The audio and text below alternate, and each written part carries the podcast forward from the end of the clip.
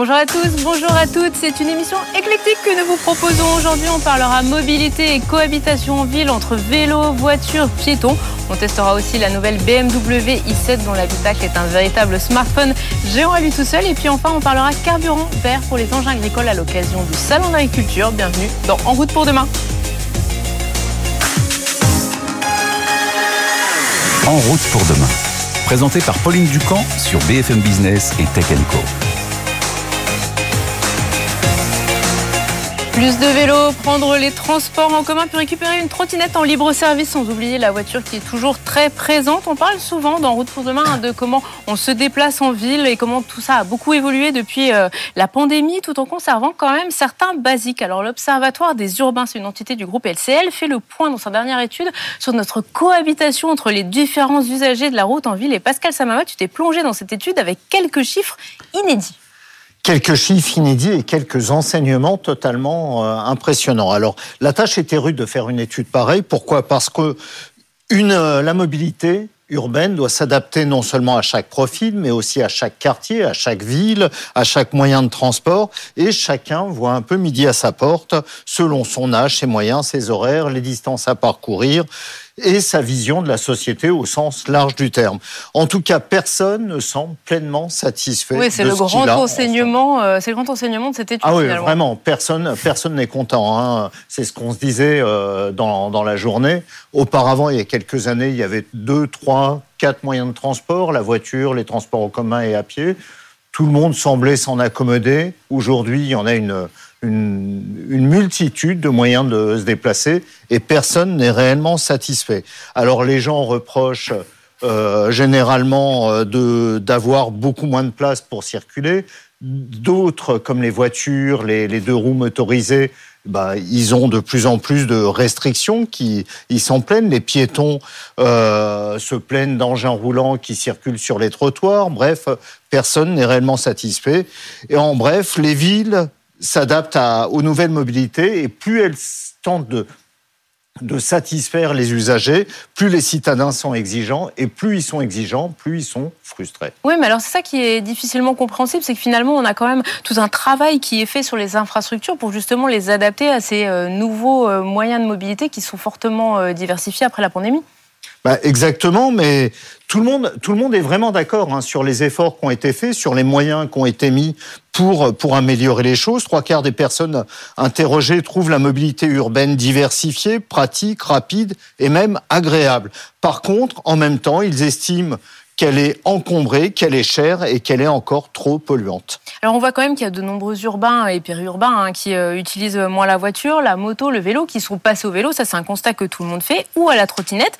Et il y a eu quand même beaucoup euh, de subventions qui ont été données pour l'achat de, de ces engins électriques, mais aussi pour des pistes cyclables dont les kilomètres se multiplient. Bah, Évidemment, mais 6 personnes sur 10 estiment que la cohabitation entre les vélos, les trottinettes et les autres moyens de transport, hein, ça peut être les voitures, les motos, les piétons, eh ben, est assez difficile en raison d'infrastructures, bien sûr, parce que c'est difficile d'adapter des villes qui ont été construites depuis quasi, pour certaines, le Moyen Âge, à des, à des moyens de déplacement du 21e siècle. Et puis, il y a aussi l'histoire des parkings insuffisants parce que ça, euh, ça fait craindre euh, de se faire voler son vélo. Donc les gens préfèrent soit ne pas l'utiliser pour, euh, pour éviter les accidents, soit ne pas l'utiliser parce qu'ils ont peur de se le faire voler. Alors il y a aussi les transports en commun hein, qui en ville sont l'une des forces, permettent de se déplacer rapidement, sûrement et normalement à peu de frais par rapport à une voiture par exemple.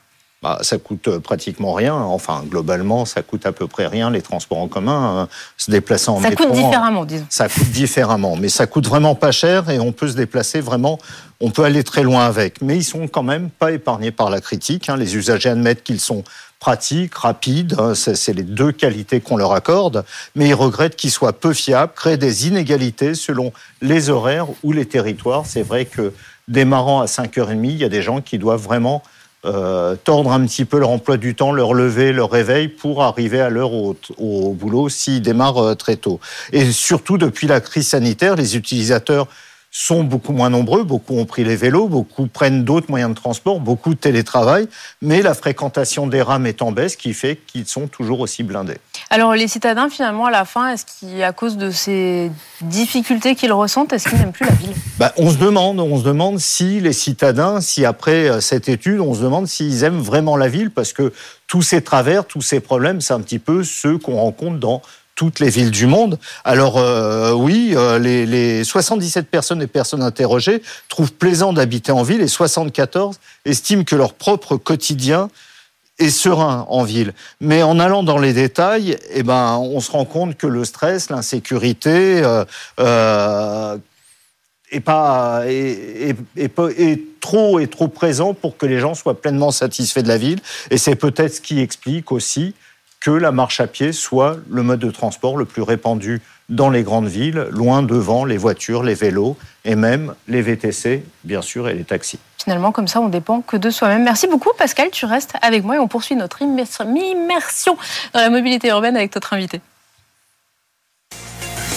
BFM Business et Tech Co présente En route pour demain, l'invité. Et nous accueillons Jean Guédira. Bonjour. Bonjour. Merci beaucoup d'être avec nous. Vous êtes directeur de la communication sponsoring et secrétariat général de LCL. Euh, L'étude dont nous parlait Pascal à l'instant, mais ce sont vos équipes euh, qui l'ont produite. Alors moi, il y a vraiment ce chiffre qui m'a marqué. En dehors, en plus de celui où les gens sont finalement insatisfaits globalement de leur mode de transport, c'est que d'un côté, 75% trouvent que c'est pratique de se déplacer en ville justement parce qu'il y a beaucoup de modes de transport différents. Et en même temps, 68% la voient comme encombrée. La ville, finalement, aujourd'hui, c'est devenu une espèce de grand bazar dont on est de s'extirper le plus possible bah, je, crois que ce qui ressort hein, de, ce que vient de dire Pascal, c'est qu'on est dans une phase de transition hein, aujourd'hui. On a connu quand même la crise sanitaire qui a quand même fortement perturbé euh, les attentes euh, et les façons de, vivre des, urbains. Hein. On parlait de, la fuite, l'exode des, villes. Là, on constate que non. 88% disent qu'ils voient leur avenir dans la ville. Donc, euh, donc ça, c'est clos. En revanche, la ville est différente. Et c'est nous, c'est ce qui nous intéresse chez LCL, c'est d'essayer de comprendre les nouvelles attentes pour pointer du doigt les évolutions que, que, que l'on ressent, et essayer de comprendre après en termes de services, d'offres que, le, que la collectivité au sens large peut, peut proposer. Et donc là, pour moi, c'est vraiment cette période de transition.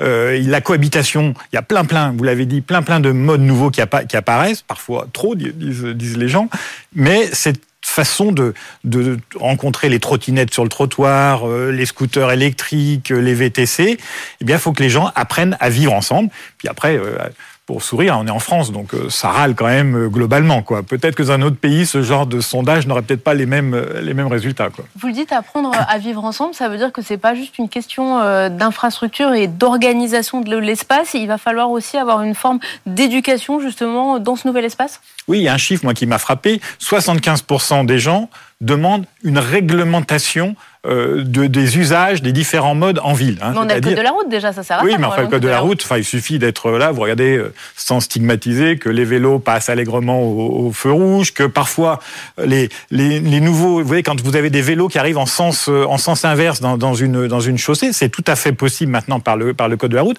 mais c'est pas naturel. L'automobiliste est un peu surpris. Voilà, l'automobiliste est un peu surpris. Quand la, rue, quand la rue est un peu étroite, bah, c'est compliqué. Aujourd'hui, la cohabitation entre un bus articulé et un vélo avec les angles morts, c'est compliqué. Donc tout ceci, je pense, doit être repensé. Et le problème que, l'on a eu, c'est que les choses sont allées très très vite parce que post-pandémie, on a fait beaucoup de pistes cyclables, on a, mis beaucoup de, trottinettes en libre service, on a mis beaucoup de véhicules en, libre service. Et ben maintenant, il faut qu'on apprenne à, à ce que tout cela fonctionne le mieux possible. Mais est-ce que le problème, vous parlez de nouvelles réglementations, que des gens réclament de nouvelles réglementations, est-ce que c'est pas tout simplement d'obliger un petit peu tous les usagers à passer le code de la route?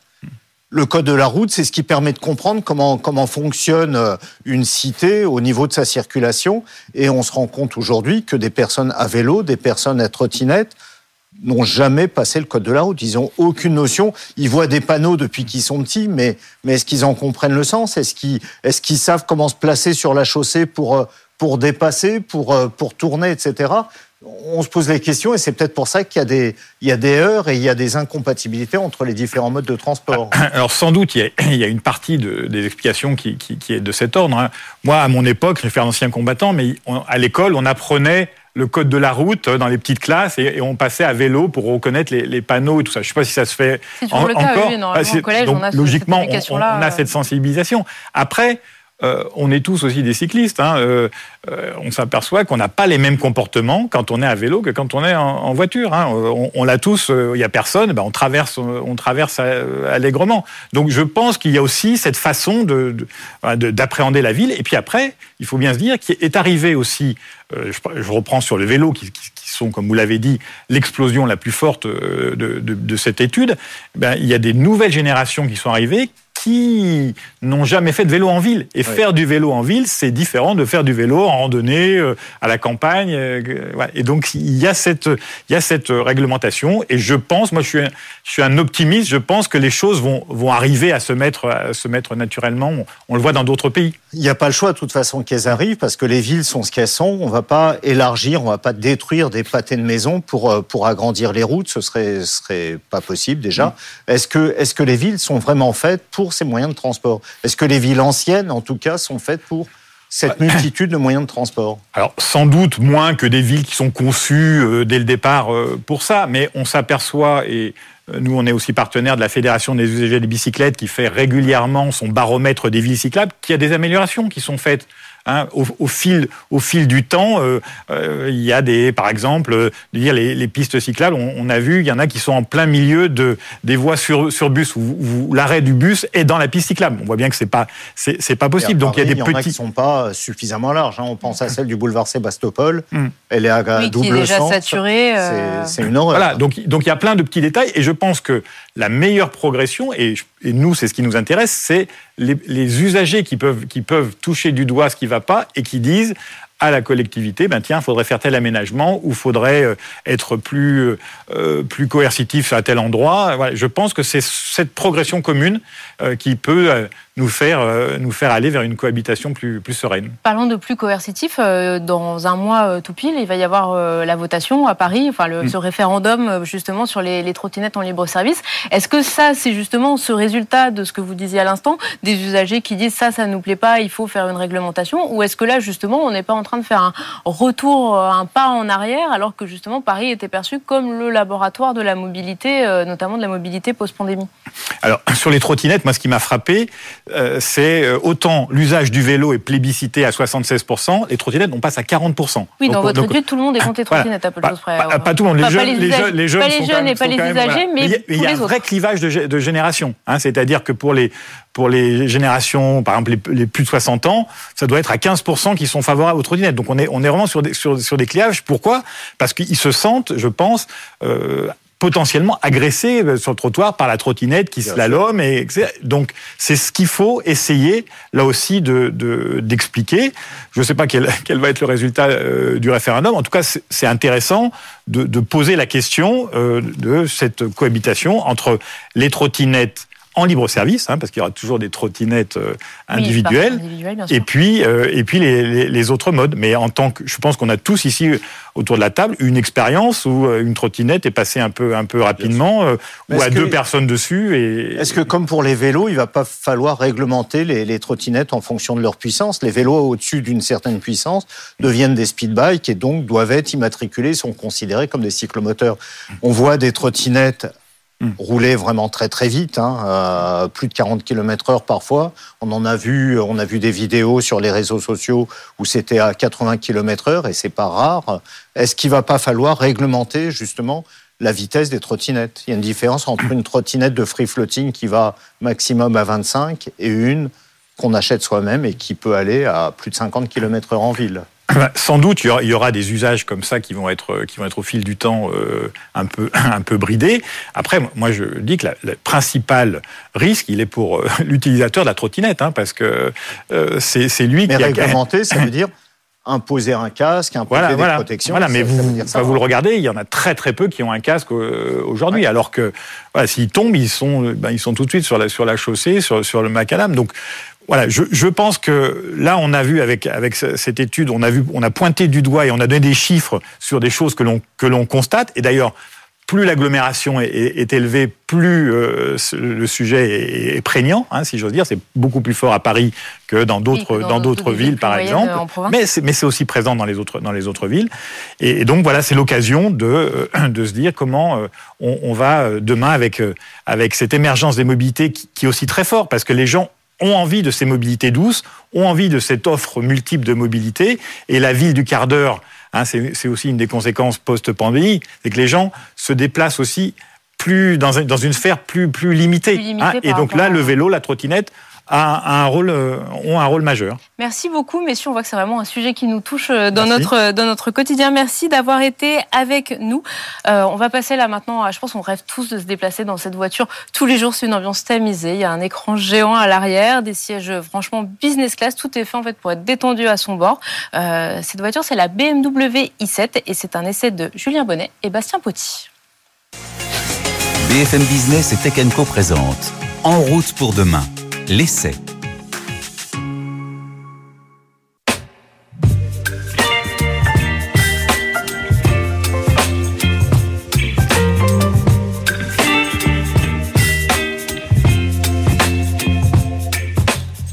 Dans le monde des grandes berlines de luxe, la série 7 fait figure de référence, notamment face à ses grandes concurrentes allemandes, la Mercedes Classe S ou encore l'Audi A8. Et BMW vient justement de lancer la septième génération euh, de ce modèle né en 1977. Un vaisseau impressionnant de 5 mètres 39 euh, de long est disponible pour la première fois en version 100% électrique qu'on découvre aujourd'hui, donc la BMW i7. À l'intérieur, on retrouve en particulier une énorme batterie de plus de 100 kWh qui offre une autonomie estimée à environ 600 km. Mais aujourd'hui, on va pas faire un essai classique euh, de conduite. On a préféré vous parler des technologies assez impressionnantes qui se trouvent dans ce véhicule. Les quatre portières du véhicule sont en effet équipées de moteurs électriques qui vont permettre d'actionner automatiquement leur ouverture ou leur fermeture. D'abord grâce à un bouton euh, situé sur chaque euh, poignée de portière, ça c'est assez logique, mais grâce à la clé, je vais pouvoir aussi ouvrir les quatre portières instantanément et ça c'est assez bluffant.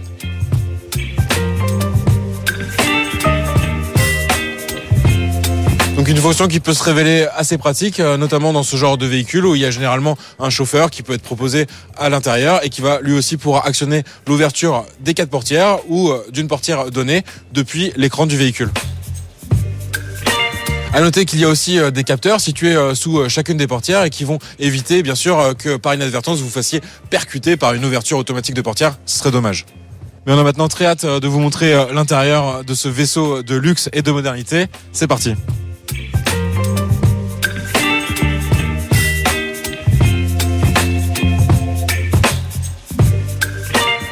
Pour le conducteur, plutôt pratique, il me suffit d'appuyer sur la pédale de frein pour actionner la fermeture de la portière. Donc l'intérieur de cette i7 euh, rassemble toutes les dernières technologies euh, BMW avec un travail très poussé bah, sur euh, le choix des matériaux, le luxe et l'intégration en fait des fonctions les plus modernes. On retrouve notamment cette digital bar en fait qui va représenter bah, les différentes fonctions, notamment autour de la climatisation, mais également l'ouverture des portières et surtout une mise en scène des modes de conduite. Donc là par exemple on est dans le mode efficient, donc avec une ambiance assez bleue, mais finalement si je passe en mode sport, bah, tout de suite je vais avoir une ambiance beaucoup plus rouge toute cette digital bar, donc il va vraiment varier euh, côté conducteur jusqu'au côté passager.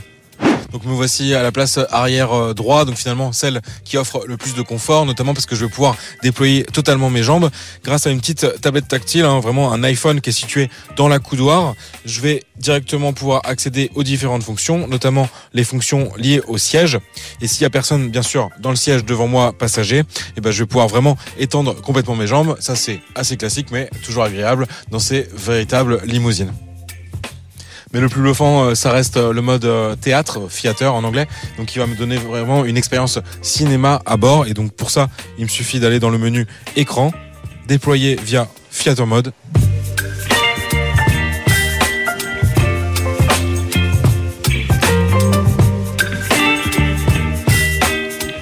Ça c'est assez inédit hein, comme euh, taille d'écran. Donc on rappelle hein, une résolution 8K, euh, une diagonale de 31 pouces. On va d'ailleurs pouvoir ajuster euh, le format d'écran sur cette diagonale assez inhabituelle dans le monde des téléviseurs. Et donc l'accès à tous les services, hein, dont YouTube pour regarder son émission préférée, par exemple comme ça, en route pour demain. Et donc une très bonne intégration de cette télécommande tactile, donc un véritable iPhone intégré dans mon accoudoir qui va me permettre de régler à peu près tout hein, au niveau des sièges, mais également euh, de l'ambiance à bord. la petite subtilité, c'est que je vais pouvoir aussi ouvrir et fermer les stores et que cet écran, d'ailleurs, il ne peut fonctionner qu'avec le store arrière fermé. Pourquoi? Bah Pour pas gêner les autres conducteurs qui se retrouveraient bah, derrière vous sur la route et qui pourraient être distraits finalement parce que vous regardez à l'écran et occasionner un accident. Pour s'offrir un tel bijou automobile, on s'en doute, il faut y mettre le prix. Donc cette BMW i7 100% électrique, elle démarre à partir de 151 800 euros en France. Mais pour notre modèle d'essai, donc dans cette configuration avec euh, énormément d'options, dont ce Fiat Screen très impressionnant, il faut compter un tarif d'environ 219 000 euros. Mais pour ce prix, vous avez aussi des options de personnalisation comme la superbe carrosserie euh, Biton euh, qui donne des accents un peu de Rolls à cette BMW. D'ailleurs, on rappelle que la marque anglaise, elle appartient au groupe allemand. Un modèle bien sûr euh, très exclusif. Aujourd'hui, la clientèle pour ce genre de véhicule, elle se trouve principalement en Asie, en Chine notamment, aux États-Unis ou encore au Moyen-Orient. BFM Business et Tech Co En route pour demain, en région on termine cette émission avec des véhicules un peu inédits pour En route pour demain, puisqu'on va parler de tracteurs. Alors que se tient actuellement euh, le Salon d'agriculture à Paris, la question des émissions de CO2, eh bien, c'est aussi une source de préoccupation euh, pour le monde agricole. Bonjour Luc Chagnon. Bonjour Pauline. Journaliste Tech Co. Alors, il y a quelques semaines, tu étais aux États-Unis pour découvrir des prototypes de tracteurs électriques. C'est ça, oui. On a eu la chance de pouvoir aller se promener à Phoenix, en Arizona, pour voir un peu euh, différents prototypes de tracteurs, parce qu'effectivement, voilà, l'agriculture, c'est un, un domaine, c'est un secteur économique qui émet beaucoup de de, CO2, c'est un des plus gros, un des plus gros, un des secteurs les plus émetteurs. Et donc forcément, si on veut réduire de manière globale les émissions, il faut aussi qu'on pense à l'agriculture. Et spontanément, c'est vrai que comme pour les transports, on va penser aux véhicules, notamment les tracteurs, les moissonneuses bateaux, ce genre de choses. Et spontanément, on pense à l'électrique. C'est en tout cas par là que passe la décarbonation euh, des, voitures de manière générale. Donc effectivement, il y a différentes marques qui, qui, qui, qui, recherchent, on va dire, ou qui proposent déjà des modèles de tracteurs électriques. Euh, enfin voilà, on peut en citer plusieurs, John Deere, New Holland, ce genre de choses. Et, euh, et c'est notamment pour les, euh, on va dire, les petits moteurs, enfin à faible puissance.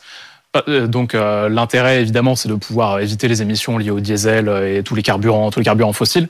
Mais effectivement c'est encore peu industrialisé pour le moment, d'où le fait qu'on soit encore en termes de prototypes. Là, par exemple, on a pu voir le T4 Electric Power qui, qui peut monter jusqu'à 120 chevaux. On voit les images, notamment, je pense à nos auditeurs qui nous écoutent euh, en radio. On a ce tracteur, alors quand même, oui, ce que tu disais, un petit tracteur électrique qui, voilà, du coup, ça reste très limité, on va dire, en termes de dimension, parce que c'est une des limites principales de, de, cette, de cet usage-là, de ce carburant alternatif-là, si on peut dire, parce que les moteurs, pour le moment, sont encore euh, sont manque de puissance. Enfin, ils sont pas adaptés aux, aux, usages les plus lourds. Oui, il faut beaucoup de couple sur un tracteur. Ça. Et si on veut, et l'autre gros problème qui se pose un peu pour euh, beaucoup de carburants alternatifs, c'est la question de l'autonomie, parce que euh, quand on veut utiliser ce genre d'engin, on n'a pas envie de devoir le recharger deux, trois, quatre fois dans la journée. Des recharges qui peuvent parfois prendre du temps. Et donc, et, et plus on veut augmenter l'autonomie, plus on est obligé d'avoir une grosse batterie, et donc qui alourdit et donc qui réduit l'autonomie. Donc c'est une espèce de cercle vicieux comme ça que les industriels n'ont pas encore, pas encore réussi à démêler totalement. Donc c'est une des solutions qui est envisagée, mais qui pour le moment voilà est pas encore à la phase d'industrialisation et de généralisation euh, qu'on aimerait euh, atteindre. On va dire. Donc l'électrique c'est pas euh, la panacée pour les engins agricoles. Est-ce qu'il y a d'autres pistes qui sont étudiées par les John Deere, New Holland et les autres fabricants Il y a plusieurs autres pistes effectivement. Une de celles qui est explorée, qui est pas forcément la plus généralisée, mais une de celles qui est explorée, c'est le, le, gaz, enfin le gaz naturel et tout, tout, ce qui est adossé au méthane notamment, parce que les, les, les exploitations agricoles produisent du méthane, que ce soit à travers le bétail ou les déchets végétaux. Et donc on se dit, si jamais on a moyen de récupérer ce méthane, notamment via des stations de méthanisation qu'on installe sur les, euh, sur, les, exploitations. C'est l'occasion de voilà limiter, pas forcément limiter des émissions, mais de, des émissions qui auraient eu lieu quoi qu'il arrive, de les utiliser de manière productive, on va dire, ce qui, dans les faits, réduit effectivement les émissions. Donc, c'est notamment exploité par New Holland, donc là, qui nous a, qui, euh, qui commercialise déjà depuis 2021 un tracteur qui fonctionne donc au gaz naturel, au gaz naturel véhicule, et qui nous a montré là un prototype de, de tracteur qui fonctionnerait au. On voit les euh, images à l'écran, un tracteur qui a l'air tout à fait normal, mais qui du coup fonctionne. Ça, qui euh, fonctionnerait au, méthane liquide, cette fois. Parce qu'en fait, là aussi, on, on, retombe sur la question. Donc, euh, enfin, j'allais dire, on retombe sur la question de l'autonomie. On va, pardon, les avantages quand même. C'est effectivement, c'est moins d'émissions de CO2, c'est moins d'émissions de particules fines. Et en tout cas, les modèles qui nous ont été montrés revendiquent une, une puissance et une autonomie proche des, des modèles euh, diesel standard. Le seul problème, c'est qu'effectivement, pour un même, disons, pour, euh, pour une même autonomie, au gaz, il faut un réservoir quelque chose comme quatre fois plus grand parce que le gaz forcément prend plus de place et Bien donc euh, il faut voilà un réservoir beaucoup plus grand. Là aussi, euh, il faut pouvoir le recharger, ce qui est pas forcément. On n'a Oui, pas il faut toujours des pouvoir faire stations le plein. euh, oui, bien sûr, si on est loin dans le champ, il faut pouvoir revenir. Donc c'est quand même un peu plus contraignant que du diesel classique sur un tracteur. C'est ça. Et donc on a effectivement l'usage possible du, mét- enfin, du gaz liquéfié, mais qui en est encore au stade expérimental, parce que c'est tout un tas de toute une histoire de pression, de température, c'est beaucoup de contraintes techniques qui font qu'on est encore loin là aussi de l'industrialisation. Et alors juste dernière, très rapidement, petite question. L'hydrogène, c'est une solution qui est envisagée ou pas du tout? Alors l'hydrogène, oui, ça, ça fait euh, des années qu'elle est envisagée d'ailleurs de- depuis euh, les- la fin des années 2000. On voit des prototypes euh, régulièrement, mais là aussi on a toutes les questions d'industrialisation de prix parce que tous les modèles dont on a parlé, électrique, gaz, ces modèles qui sont plus chers que les euh, que les modèles diesel Ils standards. sont déjà très chers eux-mêmes sur les très ça. gros tracteurs. donc euh, dont, on, dont on dit que à, à l'usage on rentabilise effectivement pour le, avec euh, enfin sans acheter du diesel on rentabilise au fur et à mesure mais voilà, c'est pas encore industrialisé. Les filières d'approvisionnement aussi d'hydrogène, c'est pas la production d'hydrogène n'est pas encore euh, suffisamment massive pour euh, pour diffuser ce genre de véhicules euh, dans, dans toutes les exploitations. Et euh, Donc ça, ce sera finalement euh, peut-être, mais euh, à, la prochaine décennie et pas encore tout c'est de suite ça. sur la voilà. question pour, de. pour l'hori- de l'horizon n'est pas encore ouais. très clair. C'est des pistes qui continuent d'être exploitées, donc on va voir ce qui arrive dans les dans les années à venir. ouais. En tout cas, merci beaucoup, Luc Chagnon, d'avoir été avec nous, journaliste Tech Co en route pour demain. Voilà, c'est déjà fini, mais on se retrouve très vite le week-end prochain sur BFM Business et puis en multidiffusion tout au long de la semaine, justement sur Tech Co. À bientôt. En route pour demain, la mobilité sous toutes ses formes sur BFM Business et Tech Co.